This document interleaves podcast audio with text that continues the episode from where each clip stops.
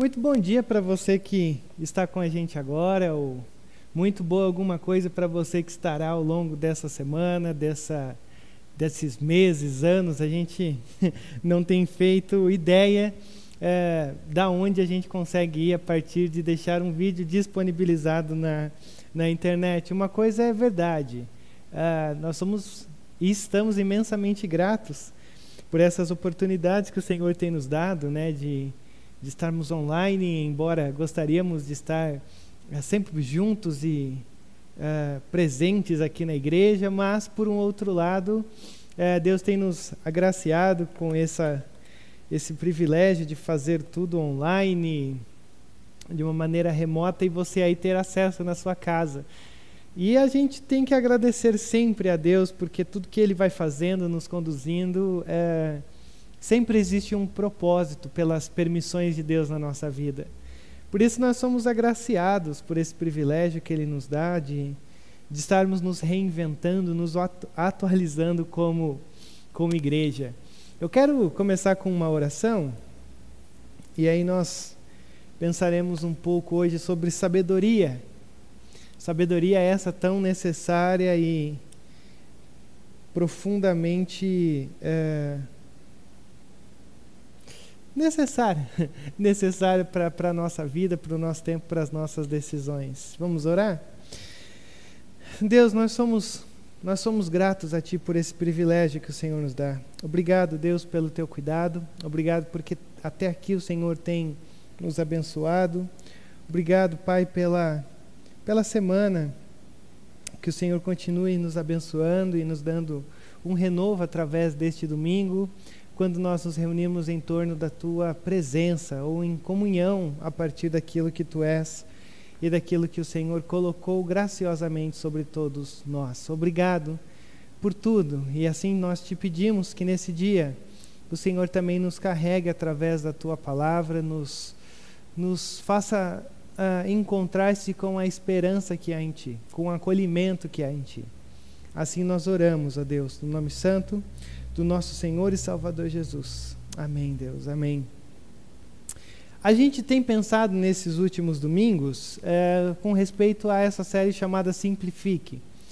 Simplifique, que nada mais é do que uma onda que já estava presente nos nossos dias antes de todo esse período de pandemia que nós estamos vivendo, porque já havia um certo uh, tempo essa, essa ideia de uma vida mais simples, uh, de uma cultura do simplificar, do, do minimalismo, algo que de fato fizesse com que a nossa vida fosse pautada e dirigida por coisas que realmente importavam para que nossa vida fosse dirigida, porque conforme a vida vai, vai existindo, você e eu a todo momento somos carregados por tantas ondas de, de, de modas, de, do que a cultura nos dita, que a gente chega a um momento que se a gente não tem um controle, se a gente não consegue estabelecer uma forma de como viveremos, uh, a gente acaba por entrar no, numa pressão gigante do que a nossa cultura sempre tenta nos empurrar goela abaixo. Por isso que você tem diversos artigos, você tem uma revista chamada Vida Simples, uh, livros, literaturas. Você vai perceber que nós já estávamos vivendo numa cultura do simplifique. E a partir desse momento, a gente pode também dizer que a gente entrou por esse caminho ainda de uma maneira um pouco sutil e indesejável, de que essa pandemia tem feito todo mundo refletir sobre muitas coisas. Sobre a necessidade dos relacionamentos, do pertencimento, de estar uh, num ambiente que você se sinta acolhido, se sinta amável e isso engloba de maneira muito real a necessidade da igreja dentro de uma cultura como a nossa, por exemplo. As pessoas estão percebendo muito mais o valor do que é pertencer a uma igreja. Aqueles que já estavam na igreja talvez sentiram a necessidade de perceber o quão a igreja era importante para elas. E aí, diante de tudo isso, a vida simples ou simplificar, ele engloba tudo que nós somos. E a gente partiu de um pressuposto de que o livro de Tiago, é um livro que vai nos ensinar a simplificar áreas da nossa vida. A gente já viu questão a respeito do nosso sofrimento, da nossa devoção, da nossa língua, uh, do nosso pecado, das nossas escolhas. Tiago ele trabalha vários aspectos interessantes sobre essa ideia de simplificar, até porque o próprio conteúdo de Tiago ele é simples e objetivo, a carta é curta.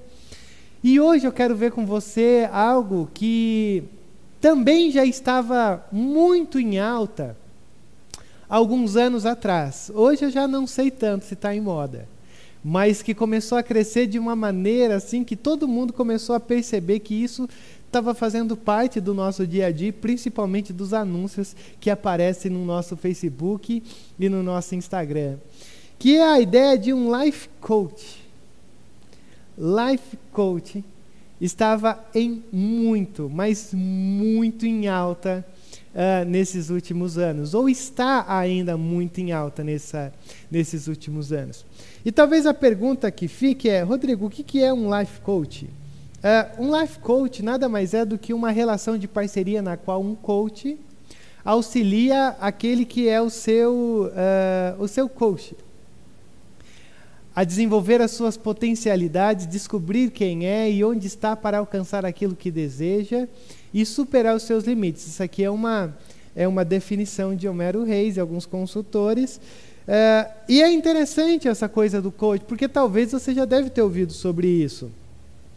Porque o coach, é, dentro dessa definição, nada mais é do que uma pessoa que é um, é um conselheiro, é uma mentoria, é algo relacionado a, com respeito a, a, a desenvolver, por exemplo, questões financeiras, executivas, de performance, de desempenho, Uh, basicamente, o, o, o, trabalho de um coach é, é te ajudar a viver de uma maneira com maior habilidade naquilo que você já está inserido.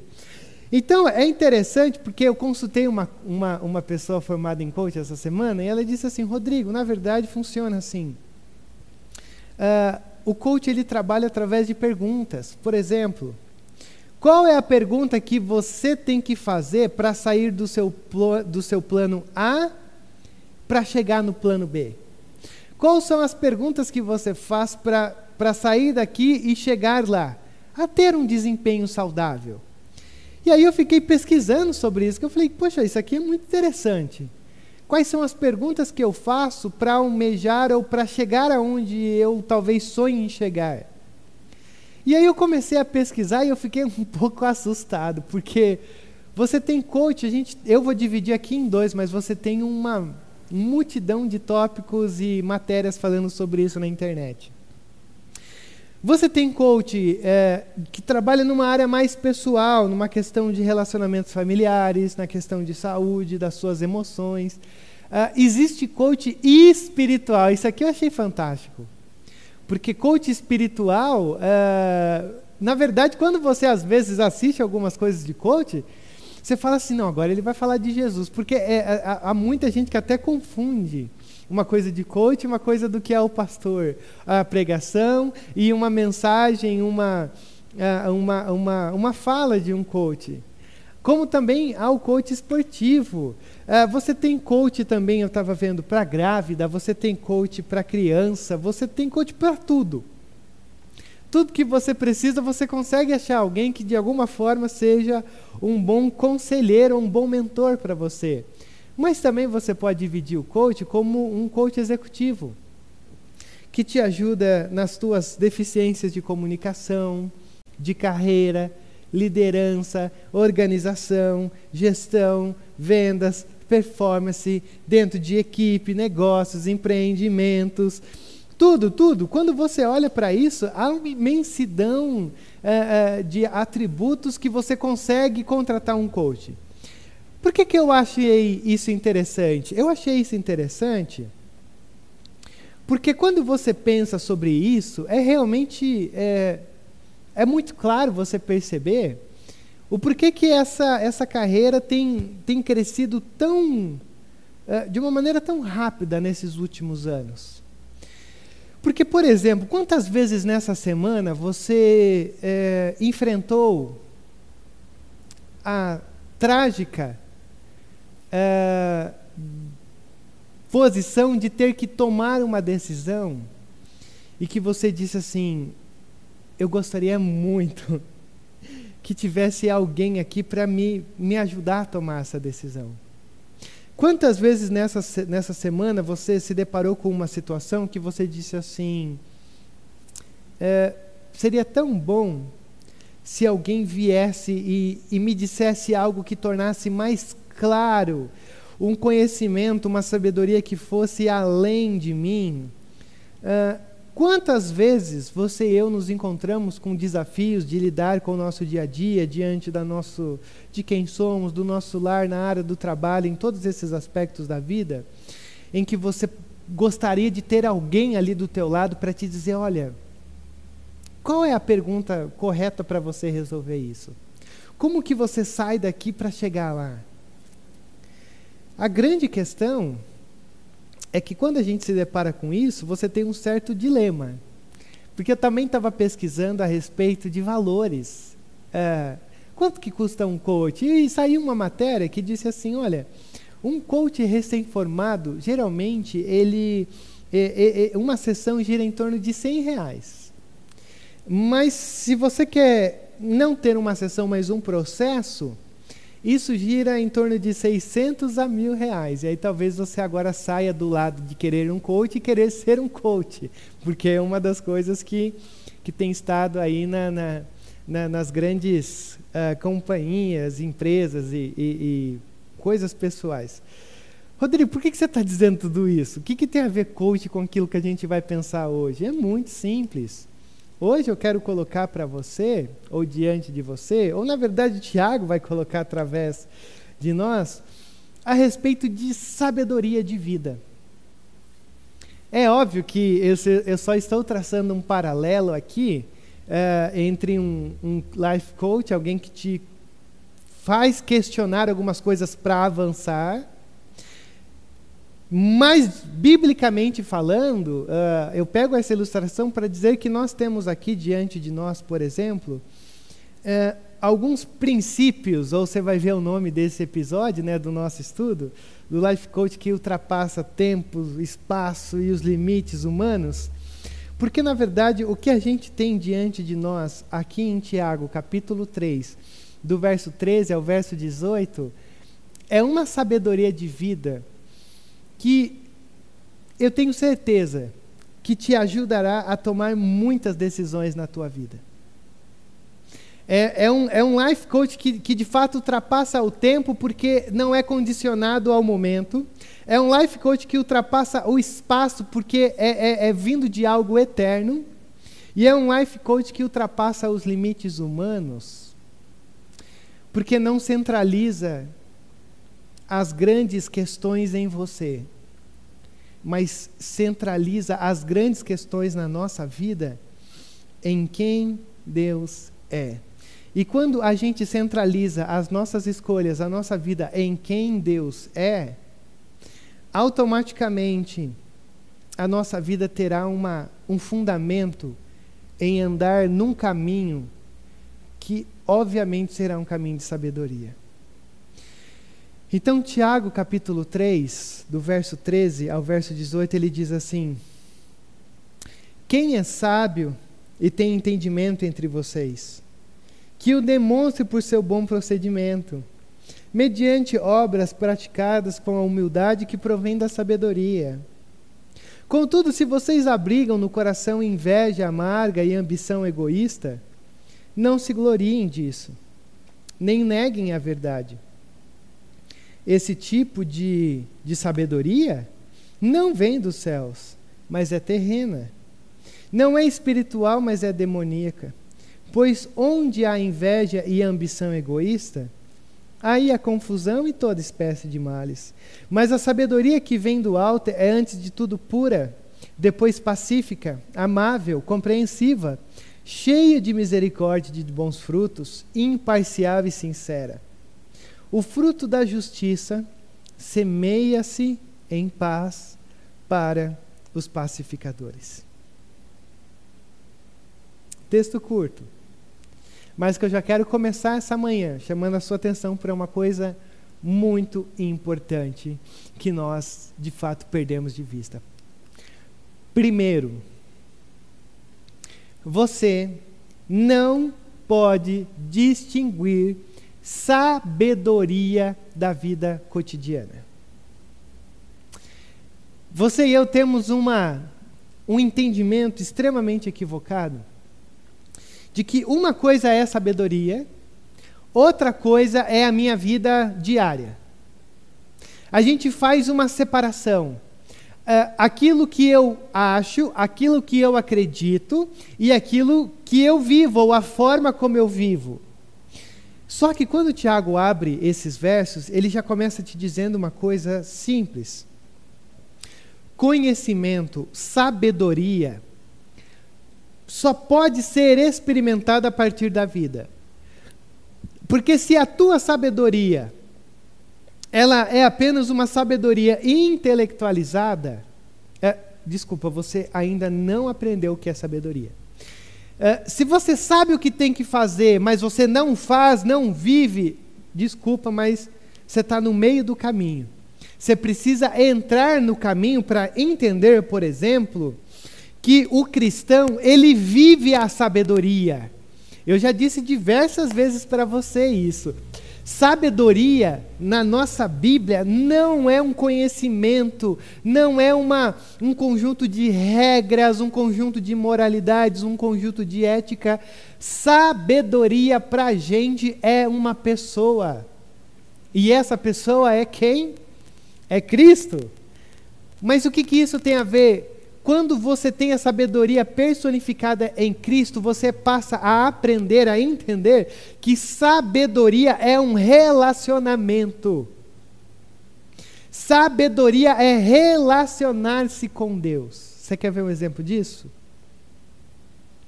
Provérbios 3, eu vou ler lá no final esse texto, você vai entender por quê.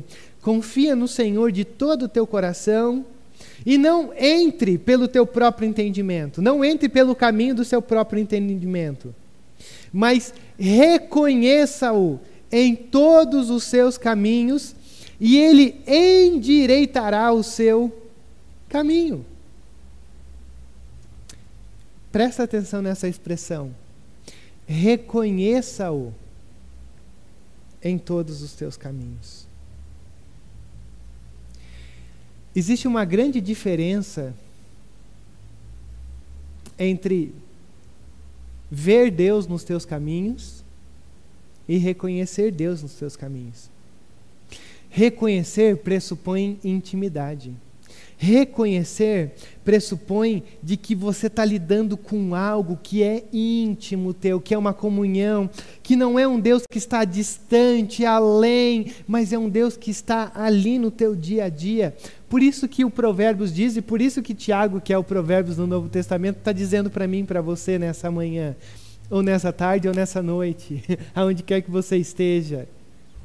Sabedoria pressupõe intimidade Intimidade pressupõe vida diária com Deus. Quem é sábio e tem entendimento entre vocês? Que demonstre por seu bom procedimento, mediante obras praticadas. Rodrigo, eu entendi esse primeiro ponto. Amém. Só que aí eu quero mostrar para você que não existe. Uh, diversos tipos de sabedoria. Você tem dois tipos de sabedoria pela qual a Bíblia nos enquadra e ela diz: ou você está em um, ou você está em outro. Ou você tem experimentado esse, ou você tem experimentado aquele. Não existe meio termo, não existe uma terceira opção. Você tem duas formas de viver a tua vida com sabedoria. E uma que Tiago chama uma sabedoria de baixo e uma sabedoria de cima.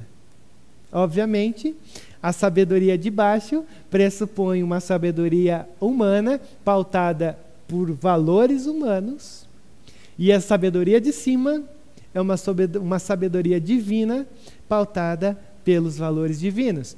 Então, acompanha comigo o que eu quero te mostrar hoje. Vamos lá. A primeira sabedoria que a gente pode olhar, a gente vai começar pela negativa. uh, existe um tipo de sabedoria que nós podemos classificá-la como a sabedoria de baixo. Essa é a sabedoria dos homens. Olha só o que, que Tiago diz: se vocês abrigam no coração inveja amarga e ambição egoísta, não se gloriem disso, mas e, e nem neguem a verdade. A, a primeira coisa que Tiago está colocando aqui diante de nós é que ele dá um exemplo para falar sobre sabedoria, ele vai começar, ele não vai te dizer, olha, sabedoria é assim, assim, assim, você tem que fazer isso. Não, não é uma receita e nem é um conjunto de regras, como eu já te disse.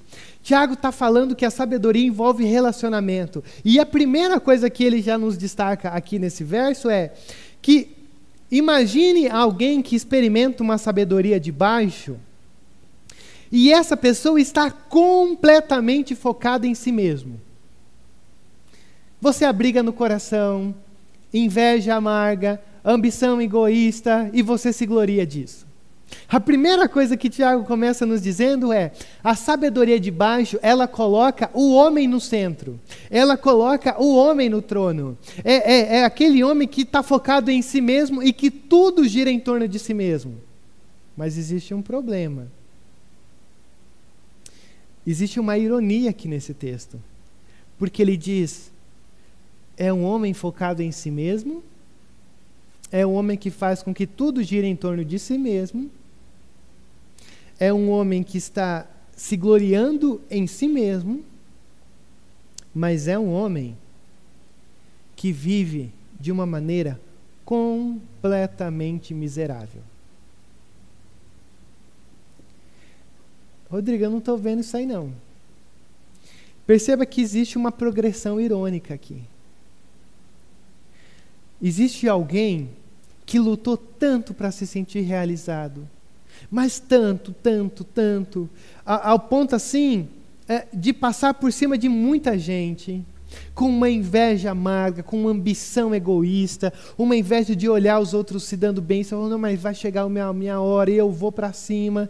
E aí essa, é, esse desejo, essa, essa inveja começa a tornar o teu coração amargo, porque você não se sente suficiente satisfeito com o que você tem. Mas você é ingrato.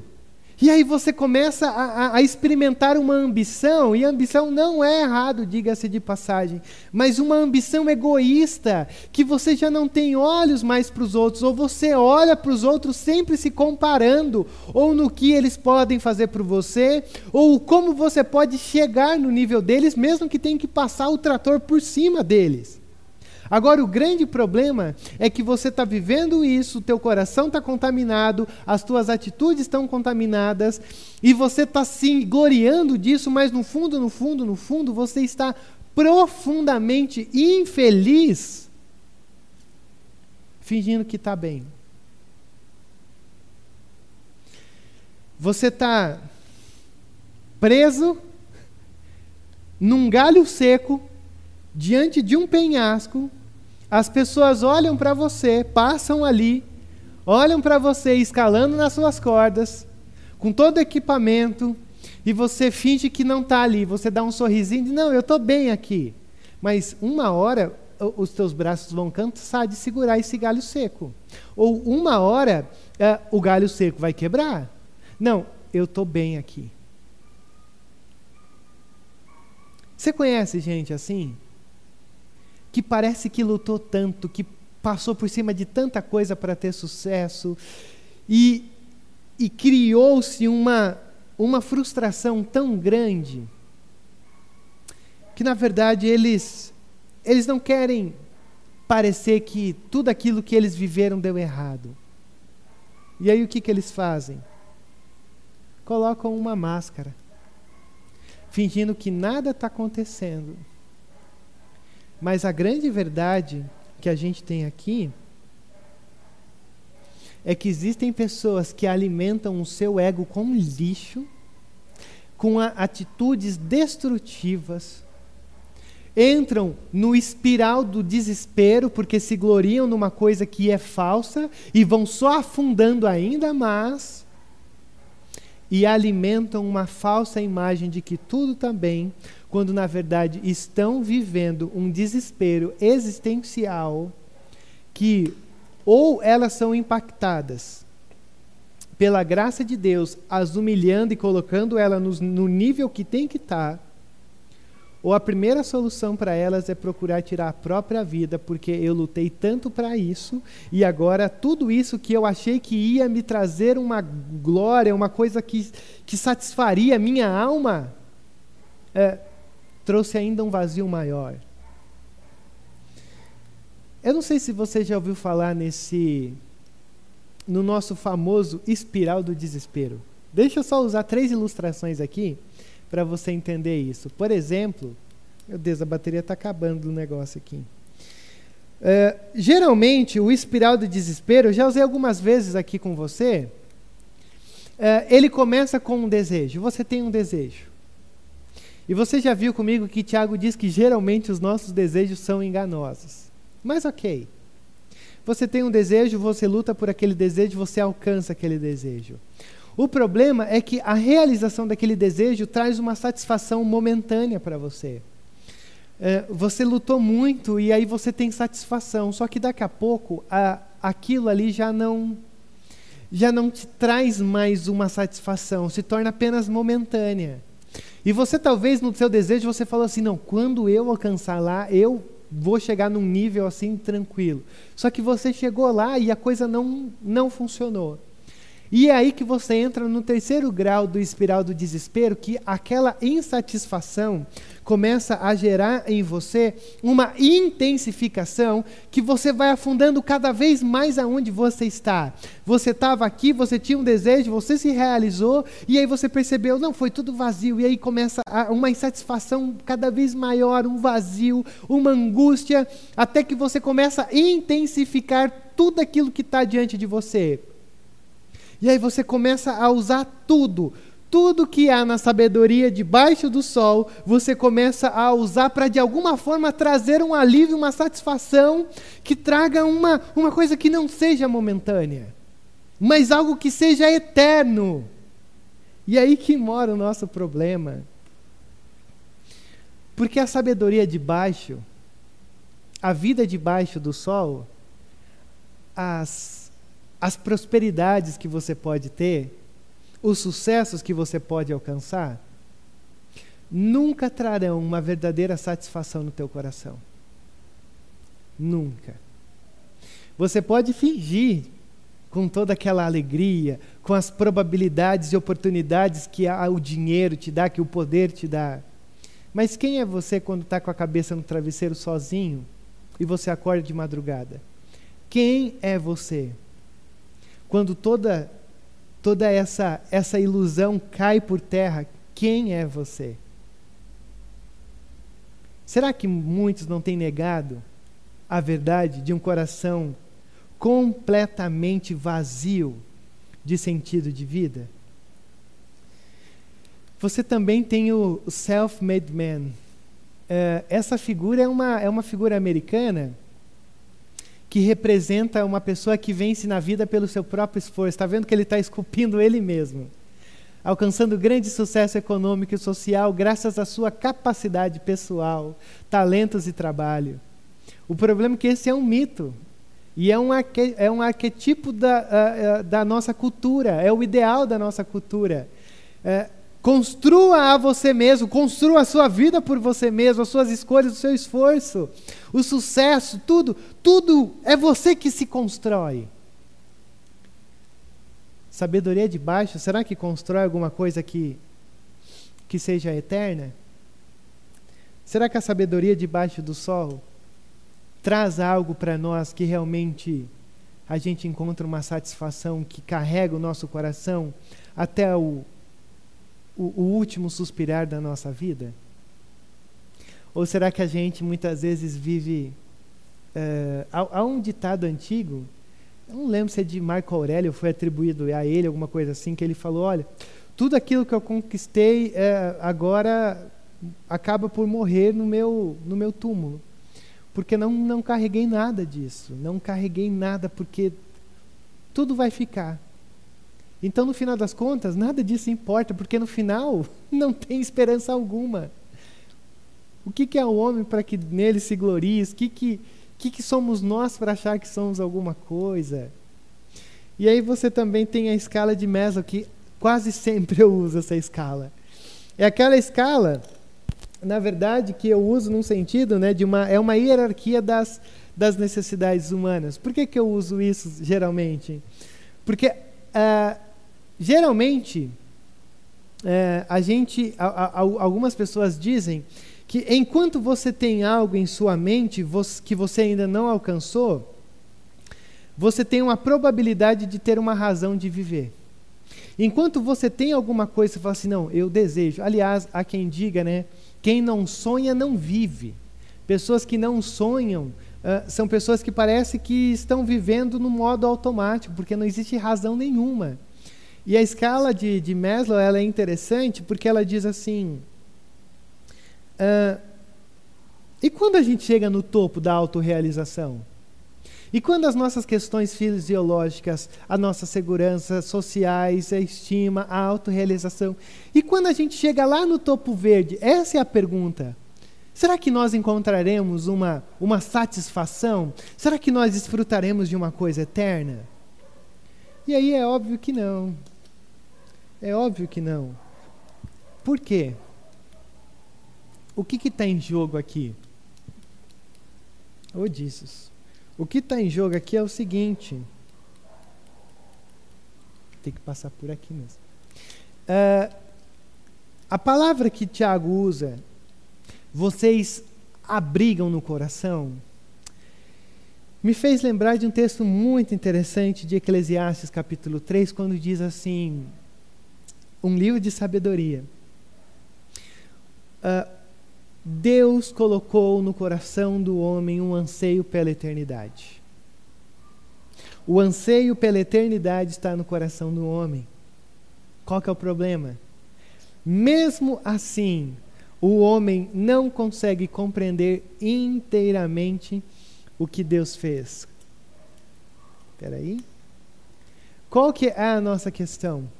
É, Deus colocou um código no coração do, uma, do homem um código que a gente pode conhecê-lo ou chamá-lo de o código da eternidade. E o que, que significa isso? Existe uma sede de alcançarmos algo que satisfaça as nossas vidas inteiramente. Isso é eternidade. O grande problema é que você e eu, a todo momento, tentamos decodificar esse código. A gente tenta é, achar algo que, que, que, que, que cubra ou que consiga ler ou que ou que chegue nesse código da nossa vida e aí a gente vai conseguir encontrar-se com algo que vale a pena viver. O grande problema é que você não vai encontrar isso na sabedoria debaixo do sol. E aí, Tiago vai te dizer três coisas ainda sobre essa sabedoria. Esse tipo de sabedoria não vem do céu, mas é terrena, não é espiritual e é demoníaca. Deixa eu te mostrar isso de uma maneira mais simples. Uh, primeiro, quando Tiago diz que essa sabedoria, uh, ou, ou a, o que caracteriza essa sabedoria vinda de baixo, é que ela é terrena. O que, que isso significa? A sabedoria ser terrena significa que ela funciona no aqui e agora. É aquela sabedoria que está inteiramente relacionada ou ligada à terra. É, é aquela sabedoria que, num outro momento, Paulo diz: ah, os pensadores de vocês assim estão dizendo: olha, vamos comer, vamos beber e vamos ser felizes, porque amanhã morreremos. Eu acho que quando a gente começa a perceber os, os comerciais da nossa televisão, ou que existe um diálogo com a gente, Comece a perceber que os comerciais, as propagandas da televisão, praticamente, quando elas anunciam algo, elas estão dizendo assim: essa vida é tudo que você tem. Então você precisa disso que eu estou te anunciando. É a sabedoria de baixo. Só funciona no aqui e no agora. Está ligado ao pó dessa terra, está ligado a essa coisa material, está ligado a, a, gente entender que uh, isso aqui é tudo que a gente tem, então eu vou viver, eu vou desfrutar, eu vou fazer tudo que eu quero, tudo que eu posso, porque pode ser assim que quando eu morrer nada eu vou levar. E de fato é. O grande problema é que ele diz que também essa sabedoria ela é marcada por não espiritual. Isso significa o quê? Que ela é oposta a coisas espirituais. Ela é oposta ou ela é apática, ela é desligada ao mundo espiritual. Não é verdade que gente que vive muito essa coisa de fazer essa vida dar certa não tem tempo para as coisas de Deus? Não é verdade que quem vive muito pautado pelo ritmo dessa sabedoria do aqui e agora, ia ganhar dinheiro, ia fazer isso, ia desfrutar disso, não tem tempo para estar no culto, não tem tempo para estar envolvido com, com o Senhor da igreja e a própria igreja? Consegue perceber como a coisa é profunda? Como não é só uma coisa, não a coisa é muito séria. E ele termina dizendo que essa sabedoria de baixo também é demoníaca. Por quê?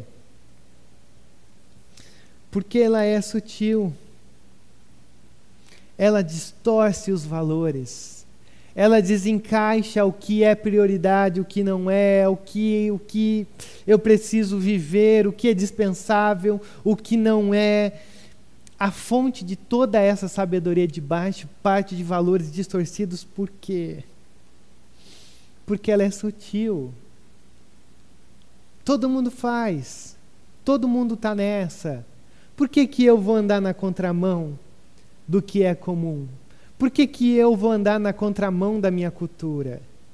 A gente às vezes pensa que quando a, a não coisa demoníaca é igual filme de terror, é gente possuída, é gente ficando podre, desfigurada. Não, não é nada disso, não. Deixe isso aí para Hollywood.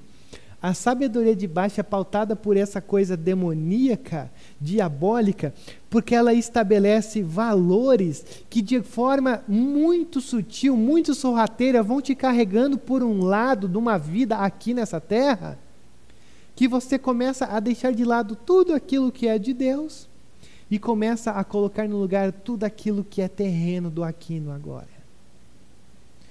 Só que a pergunta que a gente faz diante disso é, Rodrigo, uh,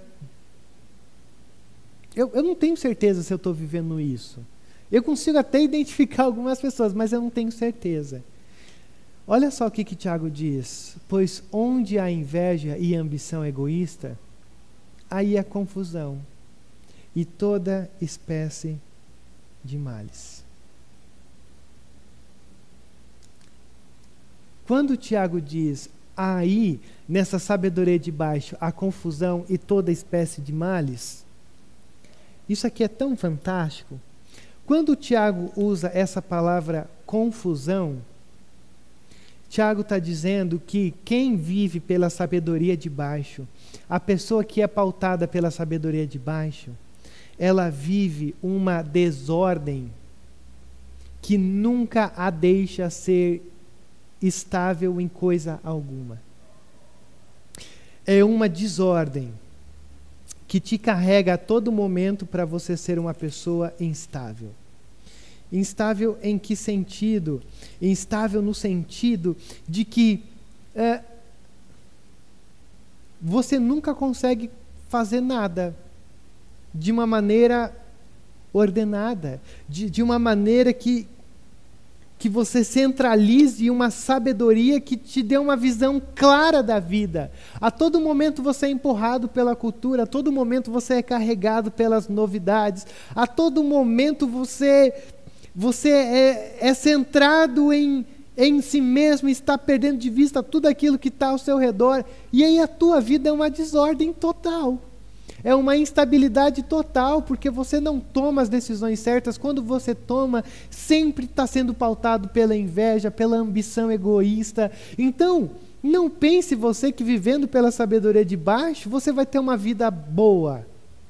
É confusão pura. Talvez o seu lar seja um lar que você não tem um minuto de paz. Porque é confusão, é sabedoria de baixo. Todo tipo de mal. Às vezes você é, é, é perseguido porque você é uma pessoa difícil. Você só colhe as coisas que você faz.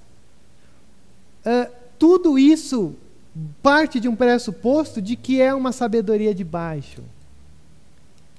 Mas deixa eu, eu mostrar para você isso num, num infográfico que eu, que eu fiz aqui para você entender. Você centraliza a vida em si mesmo e alimenta o seu ego absoluto, o seu maior inimigo, que é os seus achismos, os seus, os seus, uh, os seus valores pessoais, o seu reino pessoal. Você alimenta isso você experimenta confusão, você experimenta uma solidão existencial, você experimenta o vazio da vida e você experimenta a desordem. Mas você não quer reconhecer. Então você vive por uma aparência falsa e você precisa desesperadamente de cura. Resumidamente, se você se enquadra na sabedoria de baixo, você experimenta cada um desses tópicos que Tiago, o nosso live coach de hoje, está colocando diante de você. Então a pergunta é: quem é você? Ou a pergunta talvez seja: como que está a tua vida? Como que tão, estão as coisas que você está vivendo? Você precisa desesperadamente de cura? Ou você se encontra completamente satisfeito por aquilo que as tuas mãos podem te dar? Mas existe uma segunda sabedoria, que a gente pode classificá-la como a sabedoria de cima. Olha só o que, que o texto diz: demonstre por seu bom procedimento, mediante obras praticadas com a humildade que provém da sabedoria. E aí deixa eu te lembrar do grande, da, da, da, do grande fundamento desse texto. É, Tiago não está te dizendo o que você tem que fazer.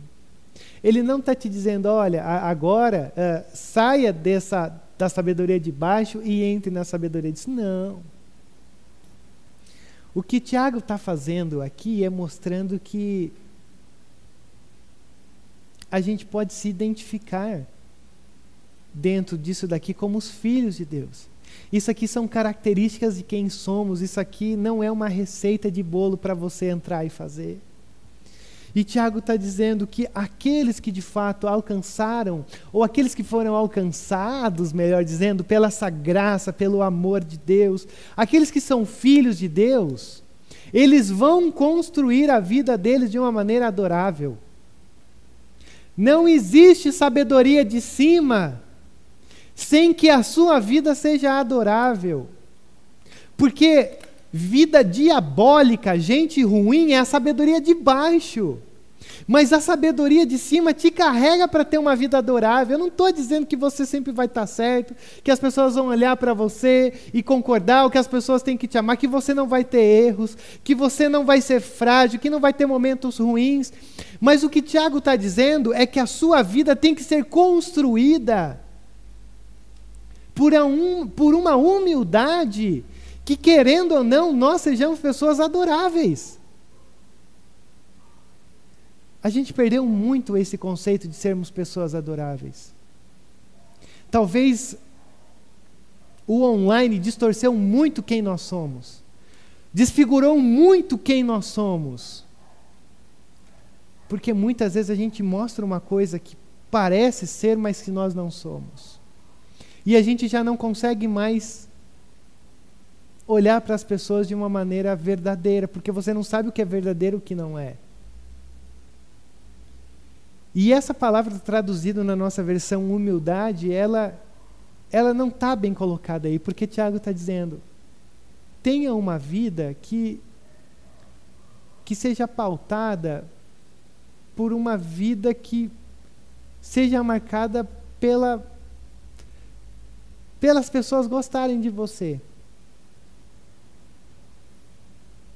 Mas as pessoas gostarem de mim, sim, construa a vida de uma maneira adorável, de uma maneira de submissão. É, tá meio difícil de entender isso. É de propósito. Porque Tiago agora, ele vai te dar oito características do que é ser uma pessoa adorável. Deixa eu te mostrar. Mas a sabedoria que vem do alto é, antes de tudo, pura, depois pacífica, amável, depois compreensiva, depois cheia de misericórdia, de bons frutos, imparcial e sincera. É, todas as expressões deveriam ter, antes de tudo é pura, depois pacífica, depois amável, depois compreensiva, depois por quê? Porque tudo gira em torno de uma progressão. Você começa com a pureza, você termina com a sinceridade. Tá, mas como que isso fica de uma maneira prática? Vou te mostrar. Primeiro, Tiago começa dizendo que uma das características da sabedoria de cima é que ela é pura. Uh, o que, que Tiago quer dizer sobre pureza? Simples. Quando você pensa em puro, você tem que pensar em uma única coisa: o divino o eterno, o Cristo. Então, Tiago já começa dizendo uma coisa: para você experimentar uma sabedoria de cima, você tem que alimentar-se do divino. Você tem que alimentar-se do eterno. Você tem que cristificar a tua vida. Você tem que viver um, uma relação com esse Deus, porque senão não adianta nada disso aqui. Não adianta pular essa primeira etapa, porque ninguém consegue viver uma sabedoria de cima se já não partir de um pressuposto desse relacionamento com a sabedoria personificada em Cristo e de quem Cristo é e do que Cristo faz para conosco. Então a sabedoria começa quando nós nos alimentamos do divino, do Senhor do eterno. Aí então a gente passa a sustentar um autocontrole, porque nós seremos pacíficos, nós uh, reconheceremos quando não há uh, esse passivismo nós reconheceremos quando não seremos, quando não temos autocontrole. E aliás, talvez um, grande, um dos grandes problemas da igreja não é o nosso reconhecimento das nossas fragilidades. O maior problema é o não reconhecimento. E isso que nos mata. Porque quando a gente reconhece, amém, a nossa vida, aliás, a nossa devoção, a igreja está aqui sempre para mostrar que nós precisamos reconhecer quem somos. E que não existe problema algum reconhecer. O problema é a sabedoria de baixo que a todo momento te ensina a viver uma imagem de que você é perfeito e maravilhoso e maravilhosa. Muito pelo contrário. Sustenta-se no autocontrole, está disposta a servir, porque coloca sempre o próximo como alvo de uma sabedoria que te carrega na direção dele. Compreensiva, é, é alguém que também está aberto a ouvir, alguém que a todo momento está pronto a. Eu estou aqui para isso. Eu estou disponível para isso. Pronta para aceitar. Cheia de misericórdia. Conversava com um amigo psicólogo meu, e eu falei: por que, que a gente tem dificuldade como igreja é, de lidar com o novo? E ele disse assim: Não, você está enganado, não é a igreja, não, é o ser humano. A gente tem uma dificuldade de aceitar, a gente sempre tem o rejeitar como a primeira, nem só uma resposta, mas a nossa primeira ação sempre é rejeitar. É rejeitar os outros, é rejeitar o que a gente não conhece. E o que, que Tiago diz? Pronto para aceitar. Depois de ser pronto para aceitar, pronto para abençoar, pronto para ser um instrumento de graça. E aí então, você não toma partido, você não uh, seleciona pessoas, quem é digno, quem não é, quem é bom, quem não é. Não, esse aqui dá para ter alguma coisa. Não, esse aqui não dá. E em último lugar, você sustenta-se no amor. Que tipo de amor é esse? A palavra que, que Tiago usa quando ele diz uh, sincera é não fingida. Você não finge que ama as pessoas. Você de fato procura amar as pessoas. Porque talvez você ouça isso, é verdade, Rodrigo, eu preciso ser uma pessoa mais amável, então eu vou fingir que eu gosto das pessoas. Não, não é esse o caminho. O caminho é você se sustentar no amor, que a todo momento você está se regulando, para que você seja uma pessoa que se sustenta no amor. Não existe mais coisa triste do que essas oito, oito características uh, serem quebradas em qualquer um desses pontos. Porque se são oito características progressivas que Tiago está dizendo, começa com a pureza e termina com o amor. Se você quebra qualquer uma delas aqui no meio, você não vai conseguir chegar no amor. Então, entre a pureza e a sinceridade existe um caminho tão tão longo, mas é um caminho tão de escolha que você tem que fazer. Você tem que escolher experimentar isso. Então, por um lado, nesses quatro primeiros blocos, você tem atitudes, depois os outros dois você tem ações, e depois você tem julgamentos. É, fantástico atitudes que estão aqui, ações que estão aqui, julgamentos que estão aqui. É, Para mim, esses três pilares, atitudes, ações e julgamentos, são os três pilares da desordem da nossa vida, da desgraça da nossa vida, do que quebra os relacionamentos, do que destrói aqueles que estão ao nosso redor quando você tem atitudes perversas, quando as suas ações são horríveis e quando você é pronto em julgar todo mundo. E o que, que Tiago está dizendo? Os três pilares da desordem, os três pilares que são mais instrumentalizados pelas forças diabólicas, são os três pilares que a graça de Deus vem e te carrega por um novo, uma nova experiência de ser humano. Então tudo começa com a minha relação com Deus e tudo termina com a minha relação com o próximo. Se não há relação com Deus, não haverá relação com o próximo. Tudo parte da fonte primária do eterno. Tudo. Tudo que faz com que a ordem seja estabelecida na nossa vida. Rodrigo, e qual é o resultado da sabedoria de cima? O fruto da justiça semeia-se em paz para os pacificadores. Qual que é o fruto? Eu não entendi. Qual, qual é o resultado da sabedoria de cima? É paz. Não, mas espera aí, eu, eu sou crente, eu eu procuro tudo isso, eu já eu sei, eu estou procurando viver tudo isso, mas eu não estou vivendo paz não. é, a paz Shalom é aquela paz que não depende das circunstâncias. Sabe por quê? Se você olhar essas, essas oito características aqui de Tiago, praticamente são as mesmas bem-aventuranças que Jesus diz no Sermão do Monte.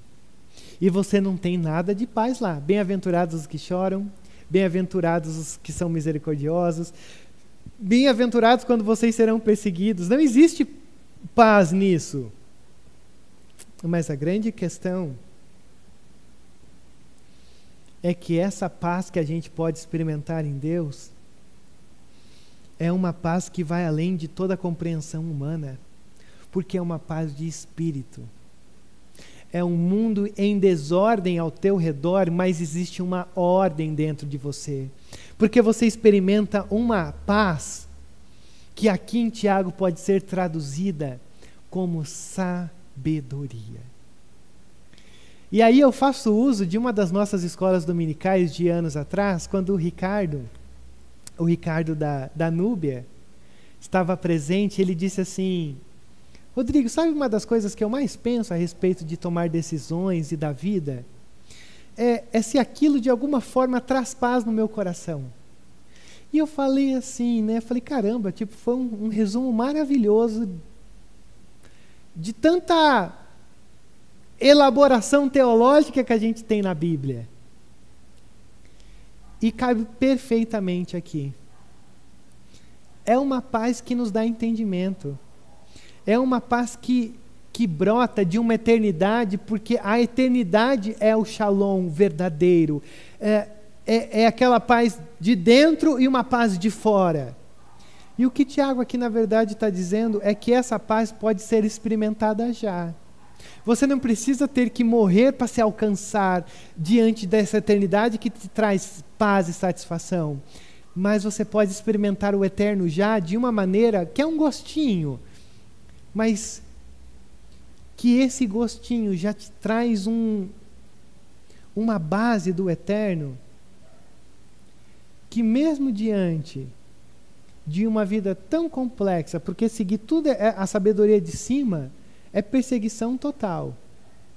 Mas que te, de alguma forma te traz uma. Você consegue respirar fundo e tomar as decisões baseadas nessa paz que o próprio Deus diz para aqueles que são os pacificadores. Então, um gráfico para a gente fechar aqui é interessante. A sabedoria de baixo, ela centraliza a vida em você mesmo. Eu sou uh, o poderoso chefinho. A sabedoria de cima centraliza a vida em quem? A sabedoria de cima centraliza a vida no outro. E a partir do momento em que você centraliza a vida no outro, você experimenta uma relação com Deus, experimenta uma vida ordenada, experimenta uma satisfação no outro vive com um coração saudável, você não finge, mas você de fato é aquilo. E aí você passa a experimentar a paz que brota do eterno. Eu estava lendo essa semana a, a versão, a mensagem do Gene Peterson de Provérbios. Eu achei tão fantástico isso aqui que eu quis trazer para você refletir no final de toda a nossa conversa de hoje.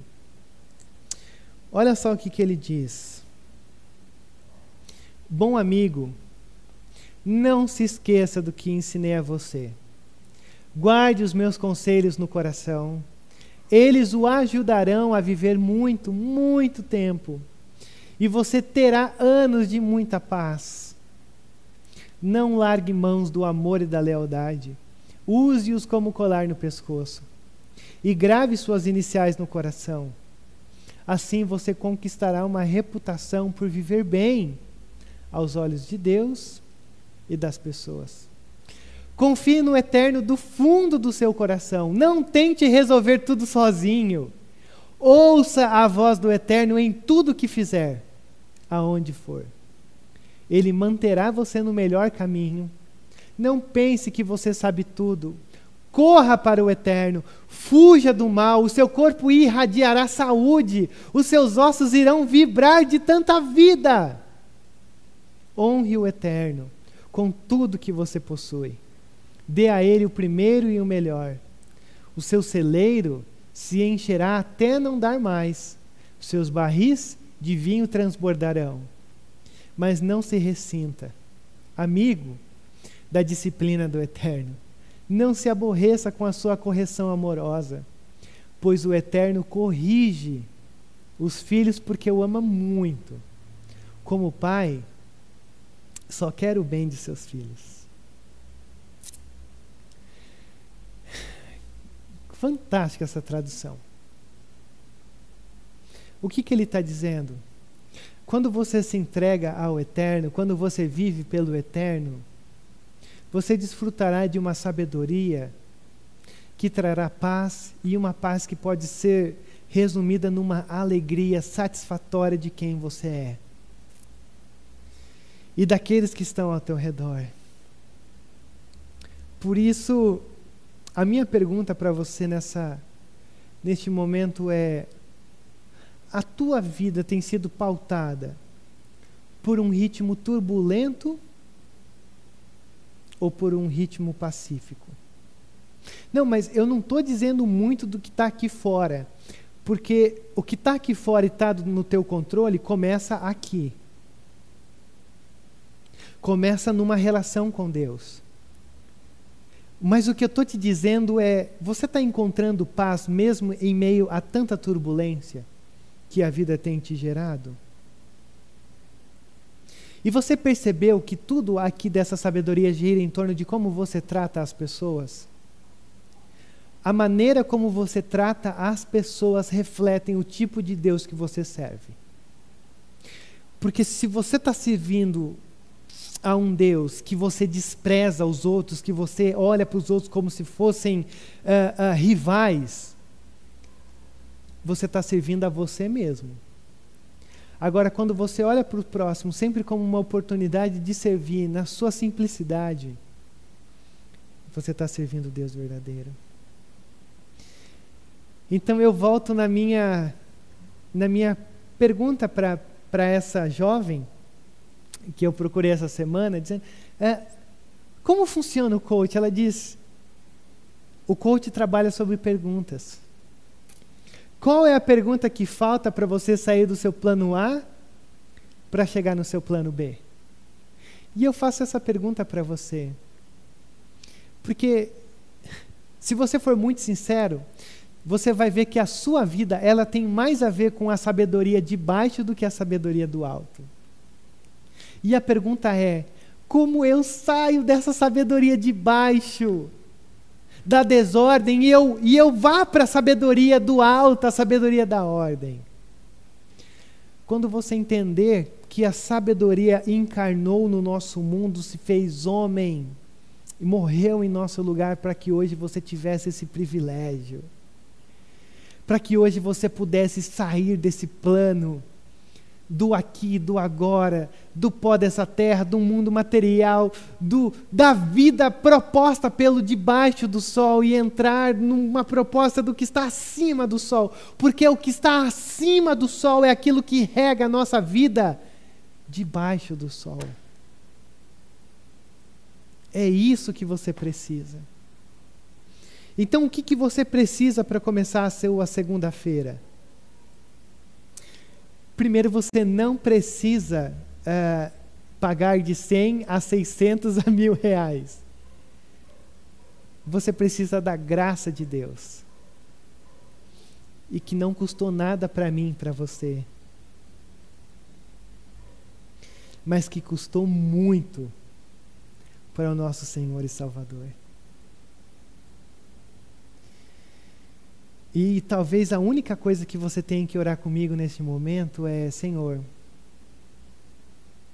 eu estou tão cansado dessa desordem pessoal, eu estou tão cansado dessa desordem na minha família. Senhor, eu estou tão cansado dessa desordem com os meus filhos, no meu trabalho, nos meus relacionamentos. Senhor, eu estou tão cansado dessa desordem aqui dentro. A minha vida tem sido pautada pela sabedoria de baixo. E aí eu quero orar com você neste momento. Aí onde quer que você esteja, relembrando que a graça ela sempre vem na nossa direção, independente de onde você está e da condição que você esteja. Pai, nós somos gratos a Ti. Somos gratos pelo Teu cuidado, somos gratos pela Tua graça, somos gratos pelas palavras de Tiago, palavras fortes e duras, porque nos enquadram muitas vezes no exemplo da sabedoria de baixo. Mas, ó Deus, a escadaria, o caminho para a sabedoria de cima já foi aberto. E o Senhor tem chamado todos nós para entrar por esse caminho. Assim nós te pedimos, ó Pai que, sem exceção, todos nós possamos entrar por este caminho. Deus, o Senhor sabe que a, a nossa desordem, a nossa visão da desordem, ainda é muito pequena pelo tamanho de estrago que nós causamos. Mas que o Teu Espírito Santo nos carregue do ponto A até o ponto B. Porque é isso que o Senhor faz. Por isso que o Senhor é atemporal, por isso que o Senhor está além do espaço, e é por isso que o Senhor está além da, do limite humano. Porque nós não podemos fazer isso, mas tu o podes. E assim nós oramos, ó Pai, no nome santo do nosso Senhor e Salvador Jesus. Amém, Deus. Amém. Muito obrigado para você que esteve com, com a gente nessa, nessa aula. Que a graça esteja aí sobre você. Não estou aqui para saber quem está, mas é, lembrando que na quarta-feira a gente discute alguns pontos desse, desse estudo, dessa aula, como você quiser chamar. Eu nunca sei como chamar, é, mas anote algumas coisas, alguns pensamentos e e se permita alimentar-se por essa aula para passar a tua semana, para que a gente consiga uh, se aprofundar mais naquilo que o Senhor tem dito aos nossos corações através dessas transmissões. Então, obrigado você que esteve com a gente e que Deus continue te abençoando e te fortalecendo uh, sobre tudo aquilo que já está acima do sol disponível para você.